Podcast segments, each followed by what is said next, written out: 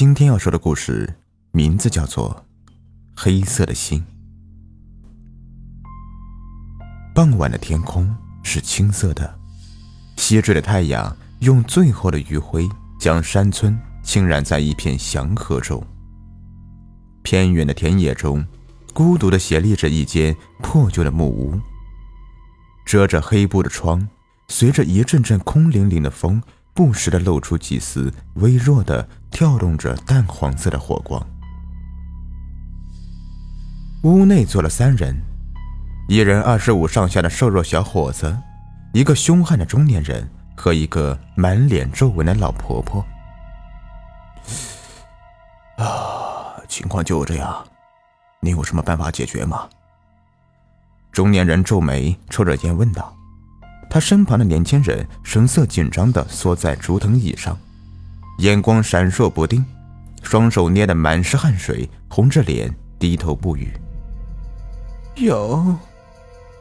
老婆婆抬了抬低垂的三角眼，淡漠地看了看那个年轻人，说道：“可代价你能接受吗？”“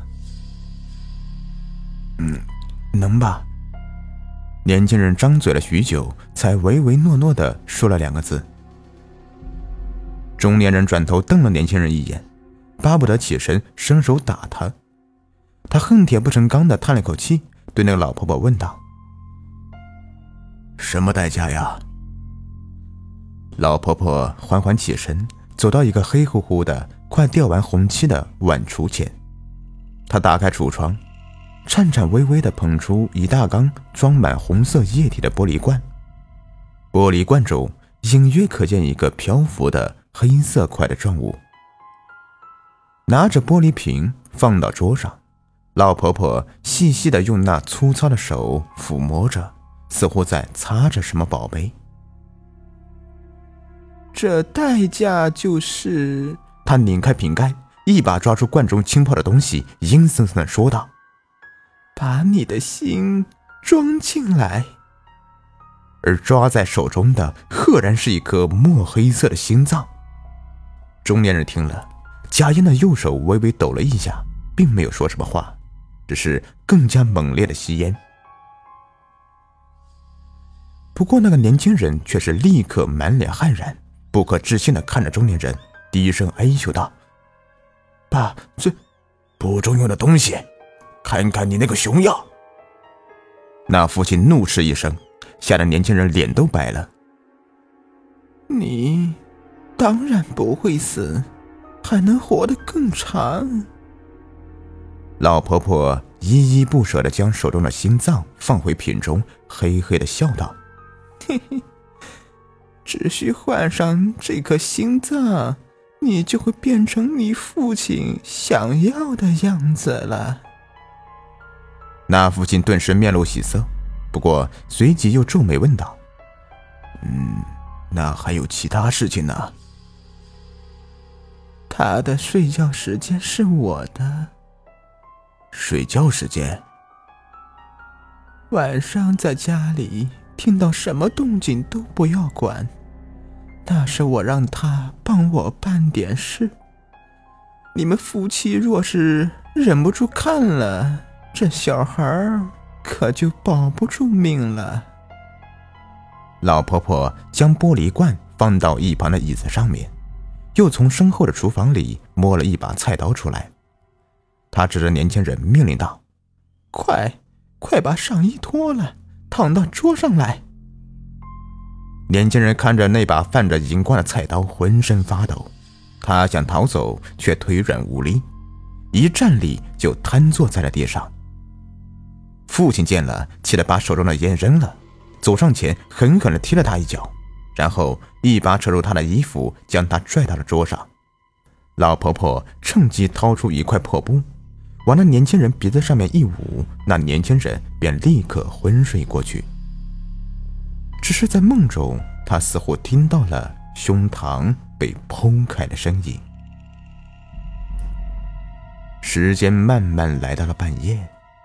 木屋中，躺在桌上的年轻人忽然间睁开了眼。在昏暗的煤油灯映照下，年轻人的眼里满是迷惘，仿佛忘记了自己究竟是谁。但那迷惘转瞬即逝，一抹厉色逐渐占据了他的双眼。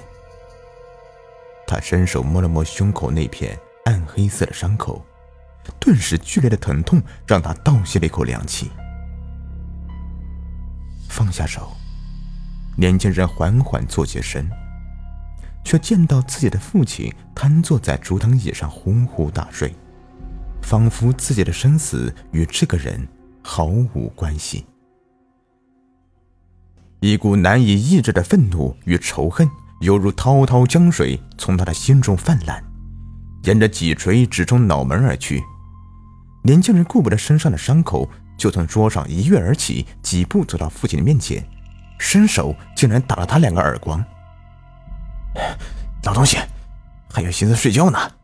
我他妈都快被折腾死了！年轻人瞪着眼睛，带着狰狞的表情骂道。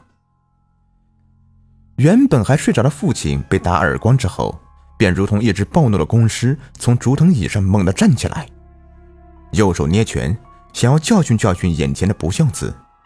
但他拳头还没打出，双眼一看到年轻人那张恶狠狠的脸的时候，顿时被那气场吓了一跳。他心里拥堵多年的一口气，此刻竟然呼的顺畅了。他不怒反喜，哈哈笑道：“哈哈。”好你个臭小子，打得好，打得好啊！哈哈总比先前那怂包样强多了。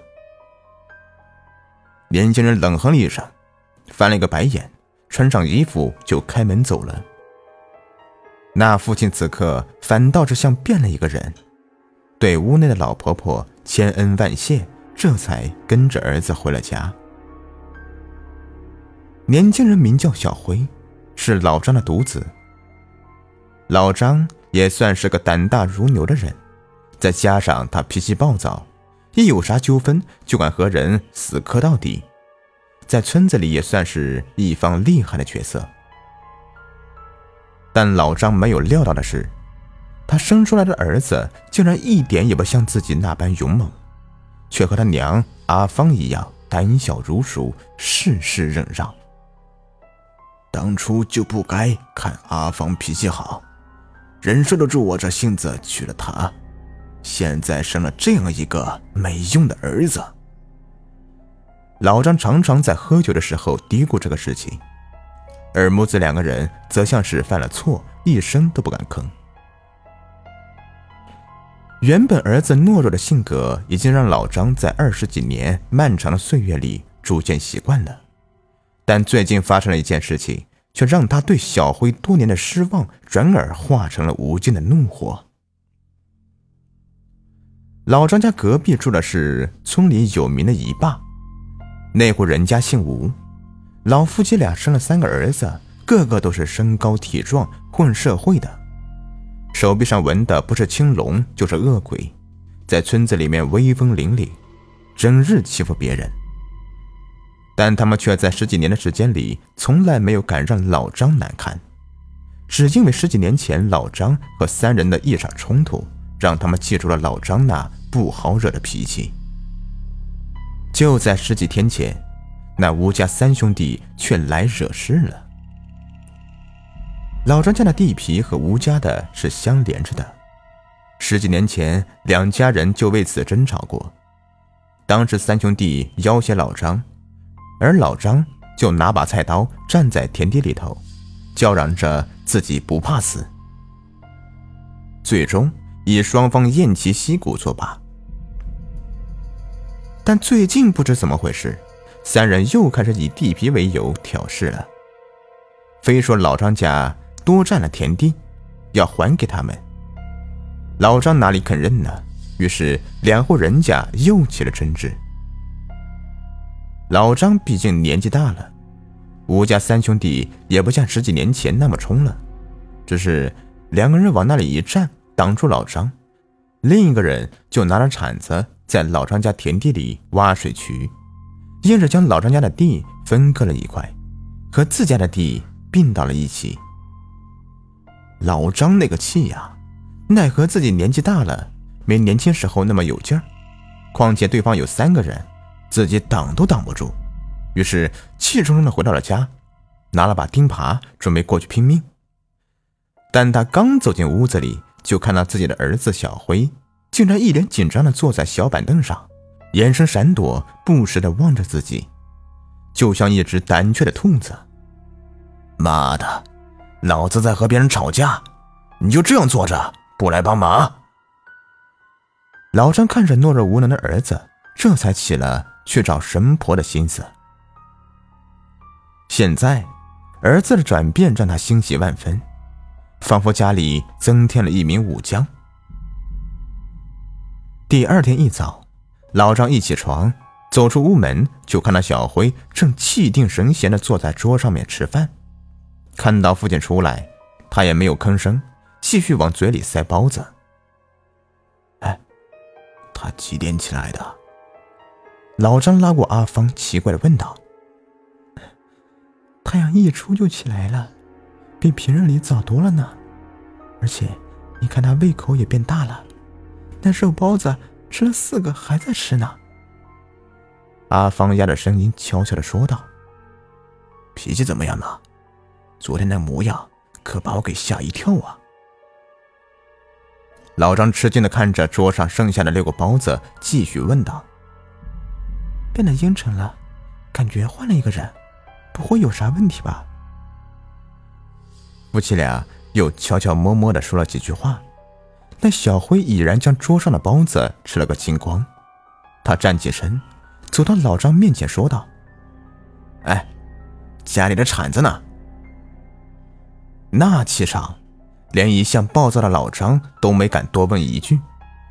尽管小辉连一声爸都没有叫，他反而是嘿嘿笑着。边往外面走边说：“啊，在这呢，在这呢。”老张将铲子递给小辉，小辉便大步流星的走出门，来到几天前吴家三兄弟挖的水渠边上，挥起铲子就开始挖。一铲子下去就能掘出一大块泥土，没几下就轻轻松松的在吴家田里挖出了一个宽大的水渠。原先的水渠就被掩埋了，吴家的地足足少了一半。这小子现在力气这么大了，之前干农活没几下可就喘气了。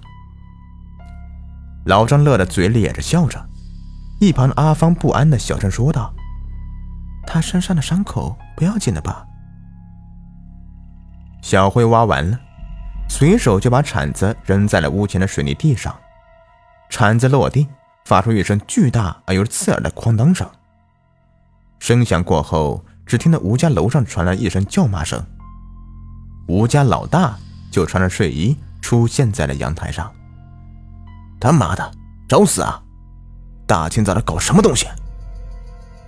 老大额头胀起青筋，像只愤怒的狮子，大声吼道。但他一低头，就看到瘦小的小辉正站在自家的田里，抬着头，带着挑衅的眼神看着自己。而原本的田地已经被挖了一个巨大的水渠。臭小子，你给我等着，我这就来收拾你！老大回屋叫醒了老二、老三，三人光着膀子就下了楼。要是从前，小辉看到这三个人，连屁也不会放一个。只会躲进家里，绝对不会露面。但是这次不一样了，兄弟三人下了楼，那小辉却已经站在了他们的楼下，歪着头盯着他们，眼神冰冷，隐隐约约有股杀意。三人心里一紧，都微微愣了一下。老大心想：这小子怎么变了？不会是在装模作样吧？哼，看我不把你打出原形！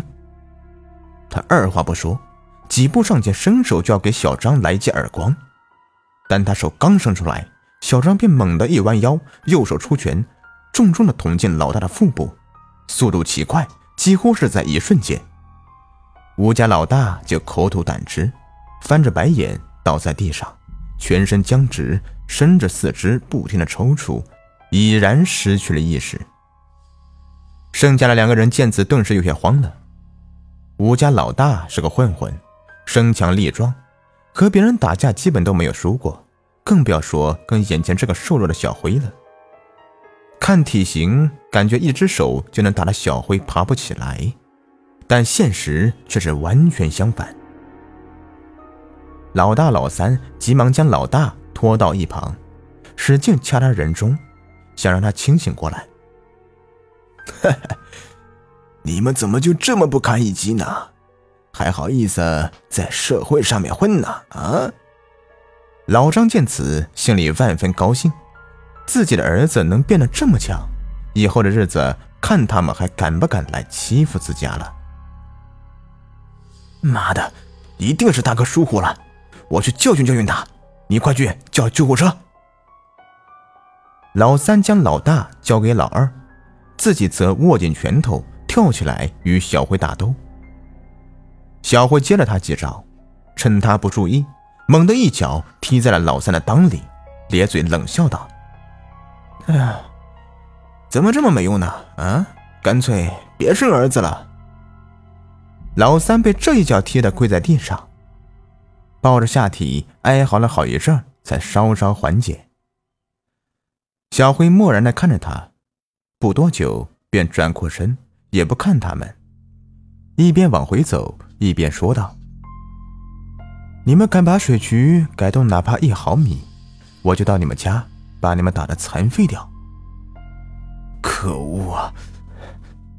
老三蹲在地上，双眼因为愤怒变得血红。他哪里受过这样的委屈，于是便偷偷的从腰间掏出一把折叠刀，猛地串起来扑向小辉，想要在他背上扎上几刀。小辉听到动静，一转身，那把刀就对着他的心脏扎了过来。噗嗤一声，冰冷的刀子就竖在了小辉的胸口。老三当场呆住了，完了，这下要闹出人命了。阿芳见了，当场尖叫一声，瘫坐在地上。老张急忙走上前，想要扶起小辉，但小辉却仿佛什么事也没有。自己用手把刀拔了下来，扔到了地上。血没有从他的胸口喷出，刀子上面也只是沾了一层黑色的血。你，你怎么一点事都没有？老三原本害怕的心情，如今变得更为恐惧。一个活生生的人，怎么被捅了，竟然都不出血呢？而且，还是捅在了心脏的位置，那可是要害呀！一定是妖怪，你一定是妖怪！老三腿一哆嗦，慌慌张张的和老二抱着老大进了屋，直到救护车来了，他们才敢出门走了。三个孬种，我呸！老张鄙视的看着远去的救护车，狠狠的吐了一口唾沫。那一定是个妖怪，我可是感觉到了的，刀子是插进去了的。那手感真真的。老三满脸恐惧的向老二和醒过来的老大描述着当时的情景。还有这样的事？啊？老大此刻躺在病床上，托着下巴，也是不解的说道：“那小子一拳头的力道大的惊人呐，而且速度那么快，确实不像是正常人。要不……”我们今晚去偷偷瞧瞧，看看那小子有什么异常没有。大哥，你现在的身体状况还是休息一段时间吧。这一拳可把你伤的太重了，医生说胃都有点出血了。老二拿着检测单说道：“啊，没事，我的身体我自己知道。”老大说完，自己就从病床上面下来。换了身衣服，和兄弟二人回家了。三人回到家，偷偷搭了长竹梯，靠在小慧窗前。此时已经是半夜两点多了，正是人人熟睡的时候。老三好似做贼一样，轻手轻脚的沿着竹梯往上爬。刚爬到一半，就听见小慧屋内门吱呀一声开了，接着。小辉就从屋内走出，晃荡到了阳台。三人还没反应过来，他就从阳台上面纵身一跃，悄无声息的落地，然后光着脚，穿着裤衩和背心，就往西南外跑去。果然有蹊跷，大哥，你在这里待着，我们去追他。老三猛地从竹林上面跳下，拉着老二，头也不回的望着小慧的背影狂奔。两人往西南方向追，跑过了一片小树林，翻过了几条桥，足足跑了两三里地，根本看不到小慧的人影，他仿佛鬼魅一般消失在了夜色里。妈的，那小子跑得也太快了，现在哪里还能看得到他的人影呢？老三喘着气，弯着腰，双手扶着膝盖，无奈的骂道：“西南方向有什么地方他会去呢？”老二蹲在地上，看着西南面一条泥路，忽然灵光一闪，低声说：“西南面，那不是有个坟地吗？”啊！老三听了，瞪大了眼睛，不可置信的说道：“那那小子会去坟地啊？这这太不离谱了吧？他去那里干什么呀？”难不成学人盗墓啊？切，去瞧瞧不就知道了。怎么，怕了？老二站起身来，笑着回道：“怕？世上还没我怕的事呢。”老三哪肯认怂？虽然心里的确是怕得紧，但作为一个混社会的人，就算在兄弟面前，也绝对不能丢了面子。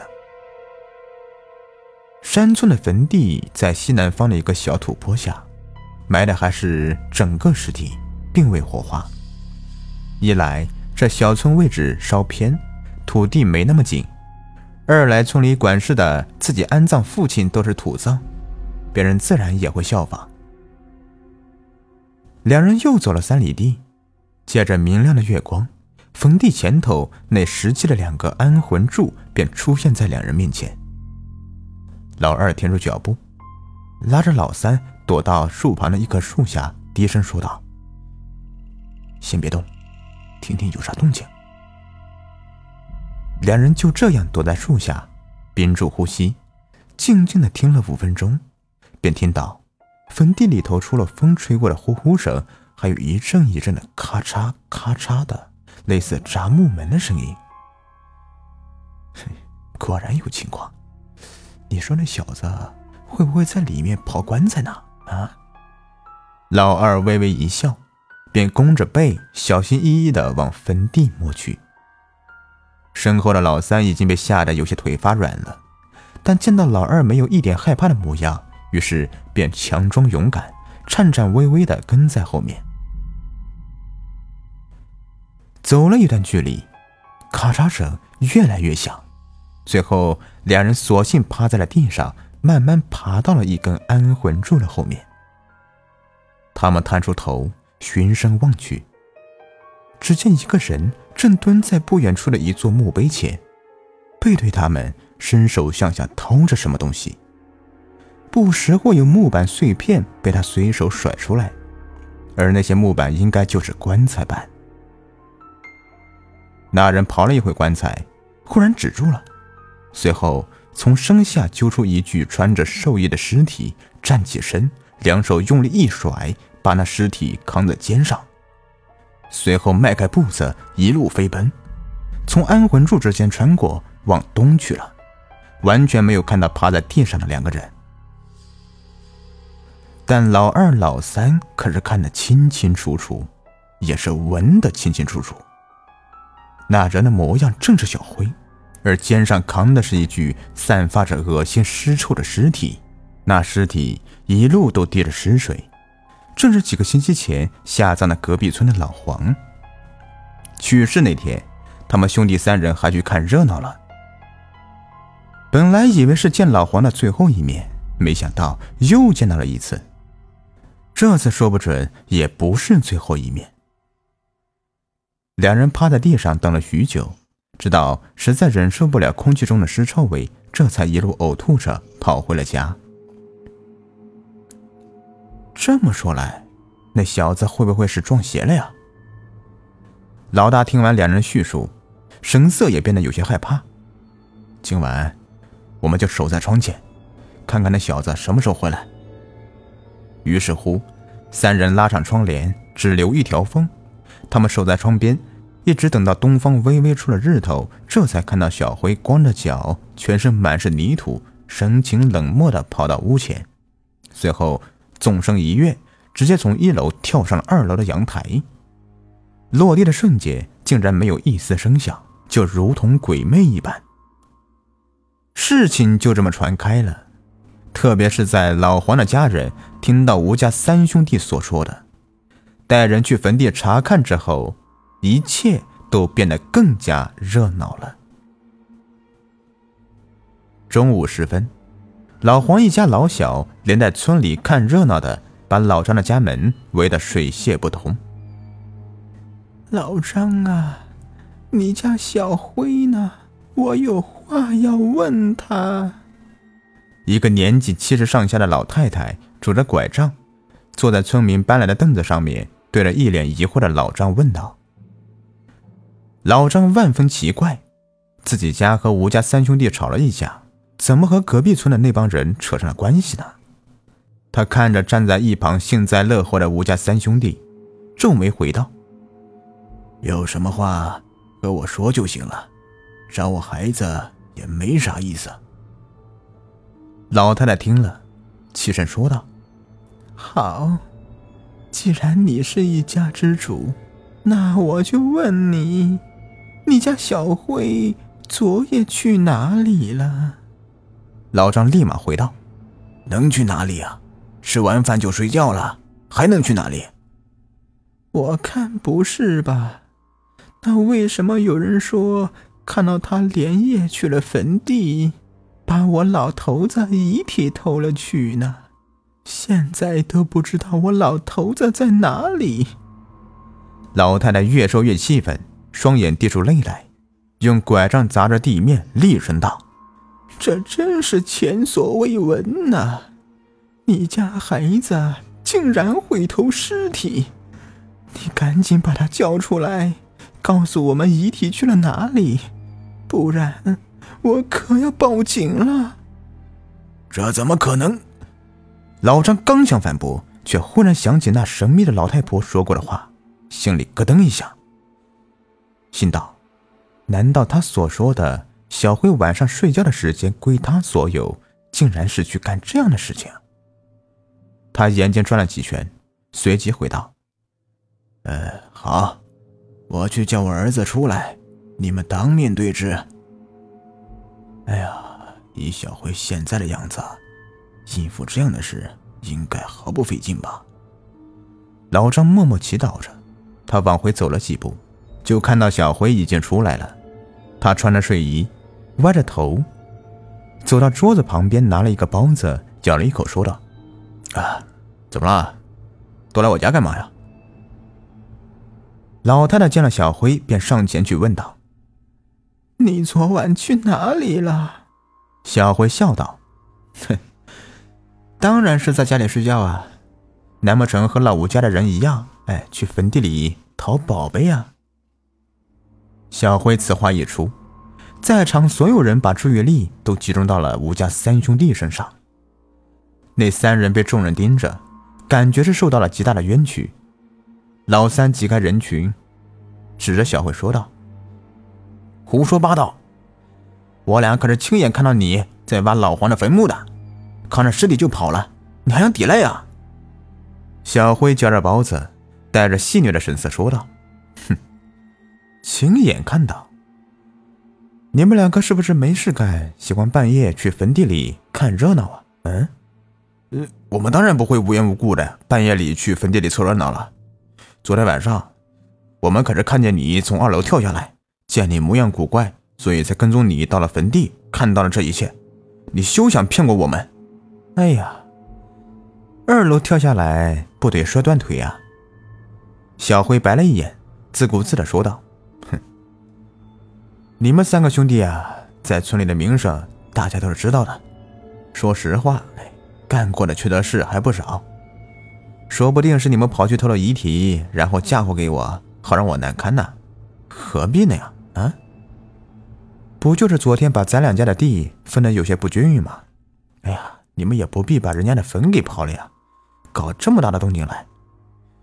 说实话呀，我小慧的性格大家都是知道的，比较胆小，别说半夜去刨地了，嗯，就是白天去看一眼都不敢。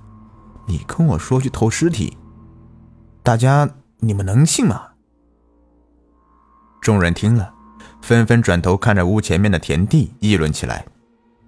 那老太太此刻也似乎想通了，转而对那三兄弟骂道：“哎呦，刚才我真是气糊涂了。人家老张一家人平日里也不做什么缺德事啊，平白无故会动我家的坟。”倒是你们三个，老实说，是不是你们干的？老二见此情形，冷声说：“你们别听他胡说，我们再缺德，也不会干这样损阴德的事。你不是说我们冤枉你吗？那好，你敢不敢让我们去你家里看一看？啊？我想此刻你房间里一定全是泥土。”还没来得及打扫吧？啊，那好啊，看看就看看。小慧毫不犹豫的答应了，几乎没有一丝迟疑。这让老二顿时也疑惑了：这小子难道打扫过了？可看他的样子，应该才起床呢。小慧的房间里自然是干干净净的，一点泥土都不曾看见。兄弟三人在房间里面翻了又翻，也没找到啥证据。就在三人疑惑不解的时候，小慧又说道：“怎么样啊？我家没问题吧？那何不去你家里瞧一瞧呢？”老三听了，立马叫道：“看就看，难不成尸体会在我家？”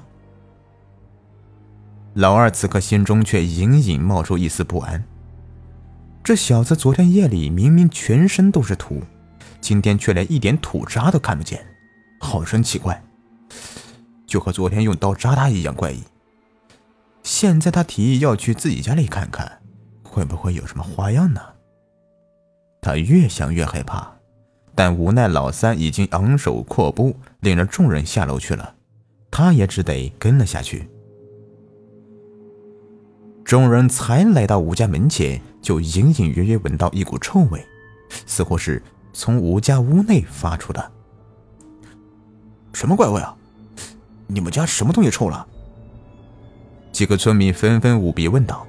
几人也走到窗前，想往里面瞧个清楚，但吴家的窗户都被窗帘遮住，啥也看不到。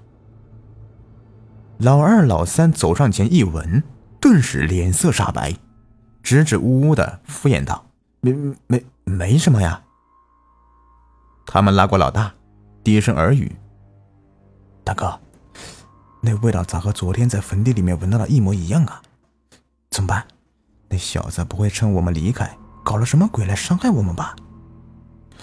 我们家里都是上了锁的，而且也没离开多久，他想要进来也没那么容易啊。”老大听他们一说，心里陡然害怕了。自家屋子里不会躺了个尸体吧？兄弟三人在那里嘀咕了一会儿，那老太太就已经不耐烦了，开口厉声骂道：“你们怎么还不开门呢？三个人在那里悄悄说啥鬼话呢？是不是心里有鬼，不敢开门呢？”兄弟三人在社会上面混，基本没怕过谁，想当年手拿砍刀与人对峙，也没这么怕过。但现在却感觉到无比的恐惧，因为屋子里面不知道会是什么。老大掏出钥匙，顶着臭味开了门。门微微的开了一条缝，顿时一股沁人心脾的臭味从屋内窜出，犹如带着棉絮的狂风灌入在场所有人的喉咙，把村民堵得不能呼吸，几个受不了的当场就呕吐了。老太太吸了一口，便背过了气，晕倒在地上。一个壮汉捂着鼻子，一把推开吴家大门。映入大伙眼帘的正是老黄的尸身，他全身腐烂，紫黑的皮肤冒着黄色的尸水，将寿衣也浸透了。尸身头朝里，腿朝外，直挺挺地躺在客厅的瓷砖地上，越发浓烈的气味从他身上冒出。此刻还有谁能够受得了？一扎呼全跑了，只留下吴家三兄弟、老黄的家人和老张一家。这，这不可能！这怎么可能呢？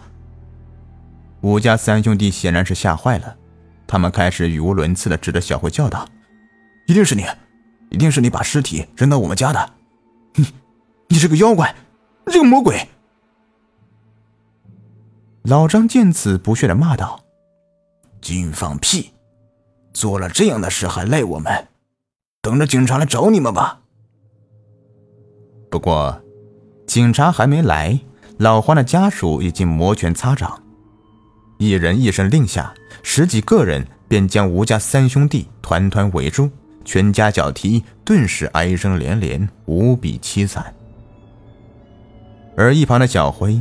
手拿着包子，依旧在吃，空气中令人作呕的气味丝毫没能影响他的食欲。而他看着被打的三人，眼里满是冷意。一旁的老张看了，此刻心里也是害怕了。难道老黄的尸体真是自己儿子去挖的？此刻的他这才意识到情况有些不妙。警察来收尸的时候。发现老黄躯体只剩一具空壳，内脏已被掏空了，吓得在场围观的村民大呼小叫，直骂吴家三兄弟该死，干出这样的事来。小慧的娘阿芳此刻已经害怕到了极点。试想，你家隔壁躺了一具发臭的、没了内脏的尸体，你会作何感想？胆小的阿芳没等尸体搬走，就打包了行李。催促着老张和小辉暂时去自个儿娘家避避。老张虽然不那么害怕，但这恶心人的尸臭味道实在让人待不住啊。于是决定随阿芳同去，但唯独小辉拒绝了。有什么好怕的？我就在家待着，哪都不去。他冷着脸回了一句，就上楼了，连看都没看一眼身旁的母亲。老张此刻才感觉到一丝不快，这小辉对外人冷言冷语也就罢了，怎么对家人也这样呢？但是想到是自己带他去换了心，后果也只能承担，于是便带着阿芳走了，独留小辉一人。小辉在家没了束缚，此时的本性才渐渐的显露。老张家里养了十来只鸡，老两口刚走，小辉便窜进鸡窝里逮了一只母鸡，割了喉咙，乱拔了几下毛，连肚皮都没有剖开，就迫不及待地将还在蹦跶的母鸡塞到土灶内，加了满满一锅水，就开始兴奋地点火做炖鸡。随着空气中鸡肉香味的弥漫。小辉像是一只闻着味的黄鼠狼，焦急难耐。还没等煮熟，他就掀了锅盖，徒手捞出整只鸡，开始如野兽般的撕扯。最后，除了鸡毛，连块骨头都没剩。一只鸡才刚吃完几个小时，他便又饿了。这一次，他再也没有耐心去煮了，直接一刀剁了鸡头，生吃起来。而鲜血入口，他体内仿佛获得了重生的力量，鲜血像是一股暖流，温暖他的全身。接下来的几日，老张家的活鸡全都被小辉吃下了肚。看着空空荡荡的鸡窝，小辉的目光便投向了唯一的一只母羊，一只肚子鼓鼓的、怀了孕的母羊。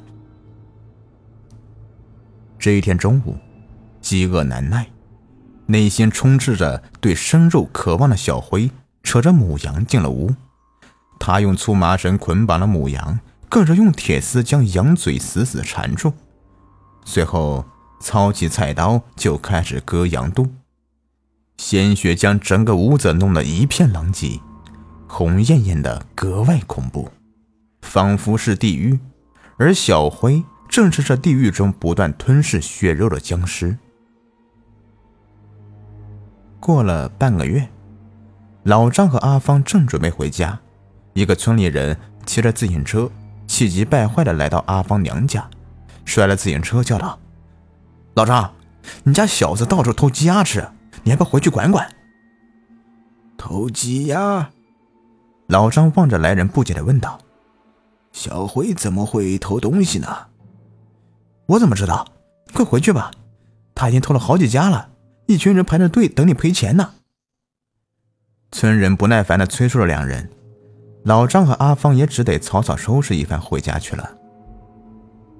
两人一回到家，就看到自家门口又围了一圈人。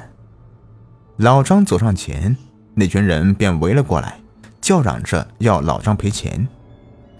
好，好，好，要真是我家小辉干的。我一定赔，但是你们也得拿出证据不是啊？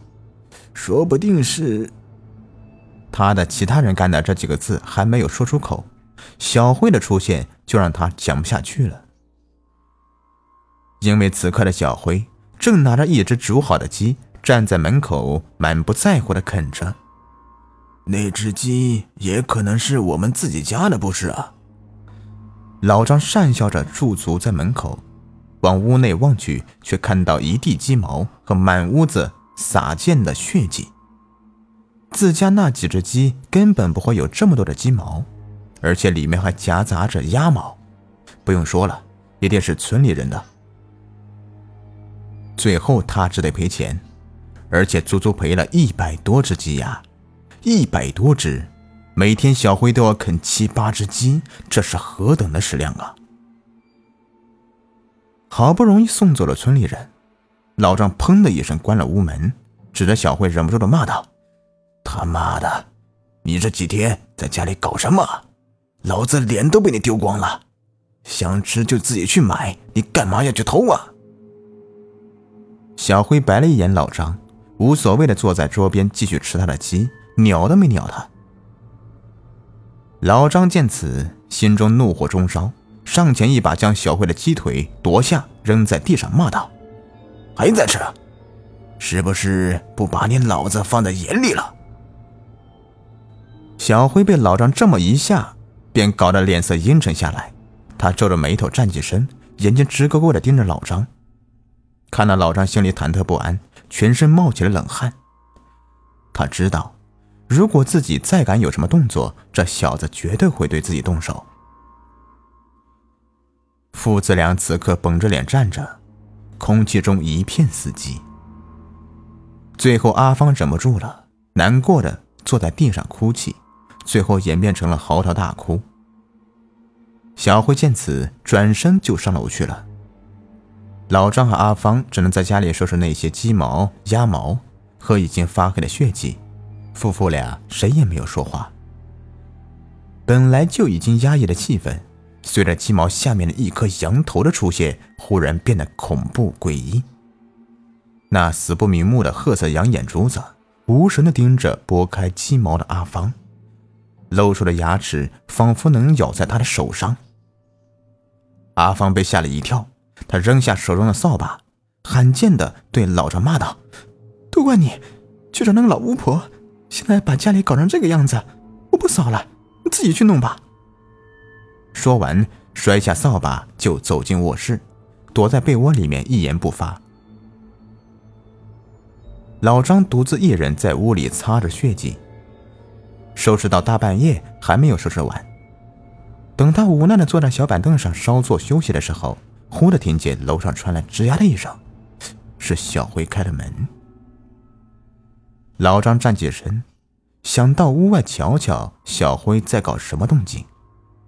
他往外面一瞧，猛地便看到小辉从楼上跳到了地上，撇开腿往东南方向跑去了。老黄尸体被掏空的场景还历历在目，老张此刻彻底崩溃了。东南面是个墓地，几天前又有一个去世的老头埋在那里了。难道小辉真的会去偷尸体？可是上次老黄家的事，自家可是干干净净的。小慧身上也没有液出的痕迹啊，这究竟是怎么一回事？满心疑惑的老张再也待不住了，他推出一辆自行车，拿着手电就要出门。他刚打开门，阿芳便走出来问道：“你去哪里？去找小辉。阿芳沉默了片刻，穿上衣服也走出了门。他坐上自行车后座，和老张一起骑向东南方。随着距离坟地越来越近，老张不由得下了车，推着自行车和阿芳一起慢慢的走在泥泞的土路上。两旁的森森巨树随着夜风哗哗作响，在寂寥的深夜格外瘆人。才来到坟地，夫妻俩就关了手电，放了自行车，步行前去。走过安魂柱，他们就看到了小辉，他正弯着腰，像一只野狗一样扒着土。阿芳再也忍不住了，一向胆小的他，此刻也顾不得自己对坟地的恐惧，哇的一声，就如同疯了一般奔向小辉。他拉住小辉的衣服，将他从泥里拽出，边哭边说。儿呀，不要再这样了，跟我回去吧。原本被拉起的小辉两眼空洞无神，仿佛一具空壳。但他看到阿芳和老张时，忽地回过神来，眼睛中流露出了以往的胆怯的神色。他回身看了看恐怖的坟地，带着哭声叫了一句：“妈！”他还没能往下说，全身忽然化作灰烬。随着一股妖异的狂风飘散而去，只留下了一颗黑色的心。好了，这故事就说完了。